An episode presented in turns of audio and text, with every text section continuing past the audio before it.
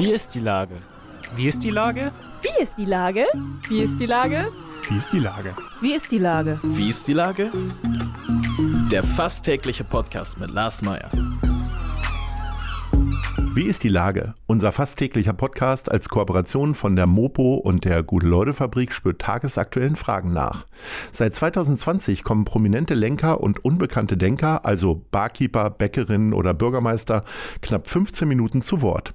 Die Auswahl ist rein subjektiv, aber immer spannend und überraschend. Mein Name ist Lars Meyer und ich rufe fast täglich gute Leute aus Hamburg an. Unser Partner, der das diese Woche möglich macht, ist Asklepios. Impfen rettet Leben. Werden auch Sie zum Lebensretter. Ganz so wie unsere Teams. Das war Werbung. Herzlichen Dank. Heute befrage ich Küchengott und Drei-Sterne-Koch Kevin Fehling. Ahoi, Kevin. Moin, moin. Lieber Kevin, du hast gerade deinen dritten Stern bestätigt bekommen. Ist Verteidigen schwerer als Erkämpfen? Und wie groß ist die Freude bei dir? Also ähm, auf die zweite Frage erstmal. Die Freude ist natürlich riesengroß, weil es nie eine Selbstverständlichkeit ist, äh, drei Sterne äh, aufs Neue wieder zu erkochen. Ich glaube, das war jetzt das neunte Jahr. Und wie man leider auch sehen konnte in den letzten zwei Jahren, zwei Freunde von mir den dritten verloren. Also nie eine Selbstverständlichkeit. Und dann ist es natürlich äh, für das kommende Jahr erstmal für ein Dreivierteljahr eine ganz große Erleichterung. Das heißt nicht, dass wir uns zurücklehnen und äh, ähm, den alten Brei kochen, sondern kontinuierlich weiter an der Perfektion arbeiten, sich weiterzuentwickeln, aber es erstmal auch ein bisschen zu genießen. Aber die Freude ist immer sehr, sehr, sehr groß. Also das ist äh, jedes Mal aufs Neue, als würde man noch ein zusätzliches Kind bekommen. Also unglaublich ja, groß. schon reichlich und, Kinder. Die Familie ja, ist schon groß. Drei, ne? drei reichen auch bei dem Stressfaktor. Aber ähm, ja, und die erste Frage, ähm, das, das kann ich gar nicht so er erzählen, weil drei Sterne sind drei Sterne. Ne? Das eine ist natürlich, so ich nenne immer dieses Beispiel bei den Olympischen Spielen, die Medaille, wenn man sie gewonnen hat, die goldene, dann hängt man sich die in die Vitrine und dann bleibt sie auch dort hängen. Und äh, die, die, ob man jetzt das erste Mal die drei Sterne erkocht oder zum zweiten oder siebten Mal, das ist eigentlich egal, weil man muss sie jedes Jahr neu bestätigen und das macht die Sache so, ja, herausfordernd. Ist das dann eigentlich eine Urkunde oder was kriegt man da? Oder kriegt man wirklich auch so eine Porzellanfigur mit drei Sternen dran. Nö, das, das, nee, äh, das ist so eine äh, Plakette äh, in Rot, wo die drei Sterne drauf sind und Michelin, äh, ja, je nach, dem Jahr 2022 in diesem Fall draufsteht. Und die kann man sich dann, ähm, die ist aus Metall und die schraubt man sich dann halt in seinem Restaurant an einer besonderen Stelle. Okay, interessant. Und die alten werden dann abgeschraubt oder wie? Oder also manche gibt das dann so lassen, eine Reihe? Ja, manche ähm, halten halt kontinuierlich alle Plaketten an der Wand und äh, wir haben immer nur die aktuelle. Na, was wir jetzt haben bei uns am Eingang, äh, bei unserem Tresen, da haben wir ja so ein gläsernes Fach. Dort sammeln wir die äh, Michelin-Führer, in denen wir von ein bis drei Sternen, äh, äh die, die äh, Sterne halt, äh, wo wir halt in den Michelin-Führer mit Sternen mhm. drin sind. Das hat ja angefangen 2008 mit den ersten Sternen äh, in Travemünde und jedes Jahr kommt ein Michelin-Führer hinzu. Und wenn irgendwann mal die Reihe voll ist, dann gehe ich in Rente. Sehr gut. Aber sehr schade eigentlich, dass du schon an die Rente denkst. Äh, sag mal. Nein, nicht wirklich Rente. Ich werde natürlich weiterarbeiten. Wir haben ja noch unser Restaurant auf der MS Europa und hier werde ich auch immer da sein. Das war nur ein Spaß. Also ich kann mir jetzt nicht vorstellen, nicht zu arbeiten. Wie ist denn das, wann fängt denn das Verteidigen jetzt wieder an? Also ähm, Jetzt hast also, du das Ding bekommen, jetzt liegt er erstmal vier Wochen da und lasst euch massieren und äh, die Mikrowelle brutzelt von alleine oder wie läuft das? Nee, also das ist tatsächlich so, dass ähm, die Tester haben keine Testsaison. Das hat man früher immer so gedacht. Ne? Also bei manchen Reiseführern ist das so, da gibt es so eine Testsaison, da sind die ein halbes Jahr unterwegs oder irgendwie vier, fünf Monate, aber der Michelin testet kontinuierlich. Also es kann sogar passieren, dass ein Tag nach der Verleihung schon der nächste Michelin-Tester für das darauffolgende Jahr im Restaurant sitzt und testet. Kommen die dann auf dem Niveau tatsächlich nur einmal? Ich meine, weil äh, das ist ja schon echt dann auch eine Aussage, ne? so, so ein Stern. Oder kommen die vielleicht Nein. sogar zweimal, um so einen Querschnitt zu kriegen? Also ich kenne nicht die Details, da ist der Michelin mhm. natürlich, äh, Gott sei Dank, und das macht ihn ja auch so seriös, äh, sehr verschwiegen. Ähm, aber ähm, ich kann mir vorstellen, und das ist auch meine Erfahrung, dass sie natürlich gerade bei einem Zwei- und Drei-Sterne-Segment dann schon zweimal bestimmt kommen. Es kommen ja auch dann nicht nur deutsche Tester, sondern auch Ausländer aus Frankreich, aus Asien und so weiter. Wir können das gar nicht mehr wirklich erkennen, weil wir natürlich in so einer äh, Weltstadt wie Hamburg und ähm, mit den drei Sternen, es ist halt eine Reise wert, das ist ja auch die Definition von drei Sternen ähm, immer damit rechnen müssen, dass jeder Gast in Anführungsstrichen ein Tester ist. Also das ist ja auch unsere Philosophie, dass alle Gäste gleich sind und wir für jeden Gast gleich kochen. Macht ja auch Sinn, weil mittlerweile kann man ja überall seine Internetbewertung auch hinterlassen. Aber wie ist denn das? Äh, also du sagst, du würdest niemanden erkennen. Die kommen ja jetzt auch nicht mit einem Klemmbrett und langen Fragebogen, sondern die müssen ja, die müssen ja unglaublich trainiert sein. Ne? Die können sich ja nicht ständig genau. Notizen machen oder? Ja, ja, ja. Nee, nee, die machen sich keine Notizen. Mittlerweile äh, hat sich die Zeit natürlich gewandelt. Ne? Mit den Handys ist es natürlich äh, relativ unkompliziert, auf dem Schoß das Handy zu haben, auch mal zwischendurch ein Foto zu machen für die Erinnerung, um später den Bericht zu schreiben. Aber wie gesagt, ich arbeite ja nicht bei Michelin. Äh, ich kann das nur so von Erzählungen und natürlich auch irgendwelchen Berichten, die irgendwann mal über den Michelin geschrieben wurden. Da gibt es ja auch unterschiedlichste Interviews, auch teilweise mit Testern und den Chefredakteur von Michelin im Netz zu äh, lesen. Da kann man dann schon einiges herauskristallisieren. Aber sie sind natürlich sehr verschwiegen. Man erkennt, äh, manchmal hat man eine Ahnung, wenn jetzt äh, Anfang 40-Jähriger, Mitte 30-Jähriger äh, dann halt alleine ist und möchte überhaupt gar keinen Kontakt beziehungsweise keine Gespräche und ist sehr verschwiegen und ruhig, konzentriert sich nur auf das Wesentliche. Die, die, nehmen ja die Atmosphäre auch nicht wahr. Also Michelin-Tester nimmt ja tatsächlich nur das wahr, was auf dem Teller ist. Soll heißen, die Sterne liegen auf dem Teller. Hm. Wahnsinn. Wobei es ja tatsächlich, es ist ja eigentlich eine Schande, dass die Atmosphäre nicht wahrgenommen wird. Ich hatte ja das große Glück, vor einigen Tagen mal bei dir sein zu dürfen. Das Glück, zum einen natürlich das erleben zu dürfen und zum anderen natürlich überhaupt einen Platz bekommen zu haben. Ich habe auch ein paar Wochen oder Monate mittlerweile drauf gewartet, war dann, aber es war dann auf einmal soweit. Und was mich so zutiefst beeindruckt hat, war, dass es im Grunde äh, Wellness für die Seele und für die Zunge oder die Sinne war, äh, weil ich wirklich wirklich das Gefühl hatte, und wir sprechen jetzt gerade das erste Mal darüber, es ist jetzt die mhm. Restaurantkritik von mir, ähm, tatsächlich ab dem Zeitpunkt, wo ich über die Türschwelle gegangen bin, war ich schon ein anderer Mensch, kam also total gestresst aus dem Büro wieder raus, noch viel, noch telefonierenderweise äh, aus dem Auto rausgesprungen sozusagen. Mhm. Und dann war auf einmal alles vorbei. Da war ich im Traumland. Das war eine Mischung ja, aus ja. Äh, wirklich diesem sehr, sehr guten Personal und Service. Äh, natürlich deine lockere Begrüßung an der Tür, aber mhm. äh, auch Musik und Architektur. Es ist einfach alles unglaublich stimmig. Also ja. wie viel Prozent ist denn, also für Michelin sagst du, da geht es um 100 Prozent, aber genau. wie wichtig ist denn jetzt das Essen im Gesamtkonzept? Natürlich geht es auch äh, um den Service. Äh, wenn, wenn der Service nicht äh, perfektioniert arbeitet, das heißt im Timing äh, alles gibt, dann kommt das Essen natürlich nicht in der Textur, Temperatur äh, so rüber am Gast, wie wir uns das in der Küche vorgestellt haben. Und deshalb ähm, ist es natürlich auch wichtig und das spiegelt sich dann wieder äh, in der Bewertung separat vom Service. Also da gibt es noch eine separate Bewertung bei Michelin für den Service und auch die Atmosphäre. Aber ne, nochmal, also die Sterne liegen halt auf dem Teller. Das hat dann nur was mit dem Essen zu tun, aber alles ist halt irgendwie miteinander verbunden. Ich sage, es ist eine Verschmelzung von Gast, Küche und Service. Und äh, wir versuchen das natürlich alles so unkompliziert wie möglich zu halten, sprich also nicht so spießig und steif, sondern einfach eine Atmosphäre zu schaffen, ähm, die den Gast eher beflügelt, anstatt äh, mit Pomp und Luxus zu erdrücken. Das heißt, nicht weniger perfektionistisch und diszipliniert, aber dafür äh, dennoch ähm, so angenehm wie möglich. Und das ist genau das, was du gesagt hast. Ähm, unsere Gäste, auch die sehr stressigen Tag im Büro hatten oder vor Gericht oder was auch immer, äh, in der Woche dann zu uns zum Essen kommen, können sich oftmals, und das ist eine ähnliche Aussage wie von dir, nicht vorstellen, dass sie diesen Abend würdigen und äh, wirklich genießen können.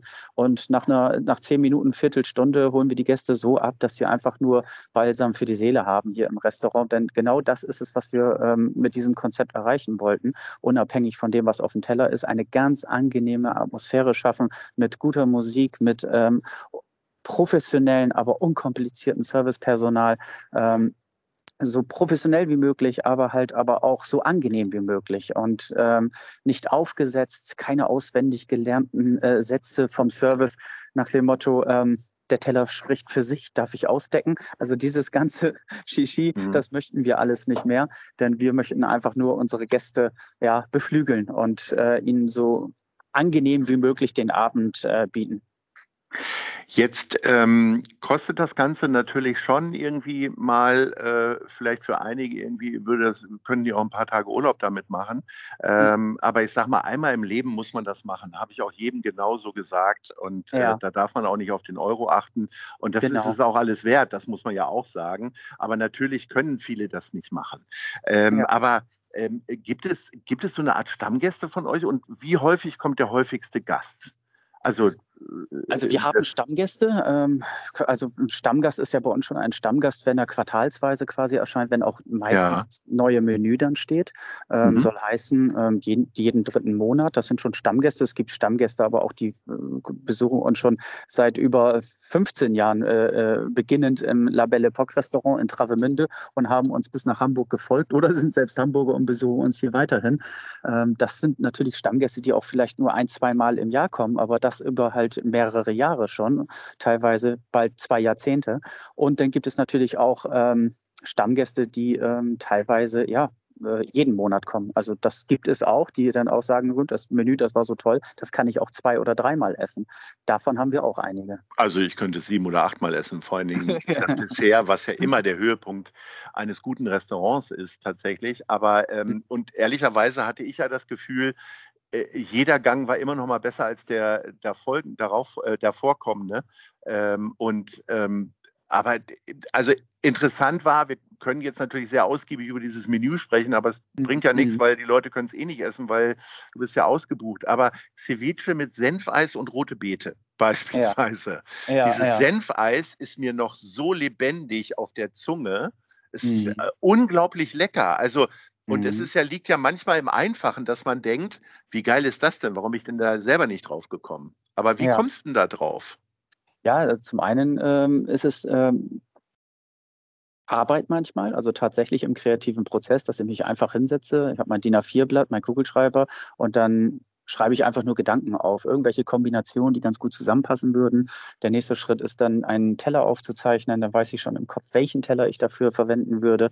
Äh, wir haben ja ein relativ großes Repertoire an außergewöhnlichen guten Porzellan und Glas, äh, wo wir dann halt uns kreativ ausleben können. Und manchmal wird dann halt auch für ein bestimmtes Gericht, wenn wir wissen, okay, das bleibt jetzt drei, vier Monate auf der Karte und äh, dann wird auch dafür ein Teller bestellt. Also wir sind da relativ skrupellos, weil das, das Allerwichtigste ist, ist, ist die Kreativität ausleben zu können und zu dürfen dürfen. Und äh, ja, also äh, ich arbeite manchmal dann halt schon drei Monate an einem Gericht oder vier und manchmal wird es dann verworfen und kommt nach zwei Jahren wieder, weil wir nicht weitergekommen sind. Ne? Also ähm, das ja, es ist, ist ein kreativer Prozess. Das ganze Menü äh, ist, ist äh, ein kreativer Prozess. Manchmal bleiben auch manche Amüsgö als Signature Dish wie Flowers for You. Das ist, da haben sich unsere Stammgäste immer wieder drauf gefreut. Das ist ein rote Beete Krokant mit einer äh, äh, Creme drin, einer Rosencreme und oben ist ein ganz großes Portfolio an unterschiedlichen Blüten, die dann mit einem Haps gegessen werden und äh, aus so einem kleinen Tontopf äh, mit getrockneten Rosenblättern serviert wird. Also das ist so äh, Flowers for You, so ein Klassiker. Der bleibt dann auch manchmal ein paar Jahre auf der Karte. Karte, aber das ist dann ein Amüsgü von sechs, deshalb ist es okay. Ne? Also so manche Klassiker wird dann auch durchgezogen. Ach herrlich, ich könnte jetzt noch stundenlang dir zuhören und äh, in Träumen schwelgen von dem wunderbaren Menü, aber die Realität ist ja, dass auch du als Koch nicht ständig acht Stunden am Herd stehen kannst, um dann ein Mittagessen fertig zu haben, sondern äh, ich gehe davon aus, dass du auch mal Fastfood isst. Und äh, das wäre nämlich meine Frage für meine Top 3. Also der beste Koch Hamburg soll jetzt mal seine Lieblingsimbisse nennen. ähm, was, ist denn, was ist denn Platz drei bei dir? Äh, Platz drei, Platz drei, Platz drei. Ähm, ich würde sagen, ein richtig guter Döner vom Steindamm, zum Beispiel mit äh, von Urfuhr, ähm, mit, mit Esme obendrauf. Das Esme, das mit, alles oder, mit alles nee, oder ohne Zwiebel? Nee, es, nein, also es also ist ganz wichtig, äh, die Türken in der Türkei, da, die, das ist ja dann auch eine Art Teigtasche, die gegrillt wird. Ähm, mhm. na, nachdem sie gebacken wurde, wird natürlich mit äh, Geflügel oder Kalbsfleisch gefüllt, aber meistens mhm. aber auch mit Lammfleisch. Das gibt es hier leider nicht.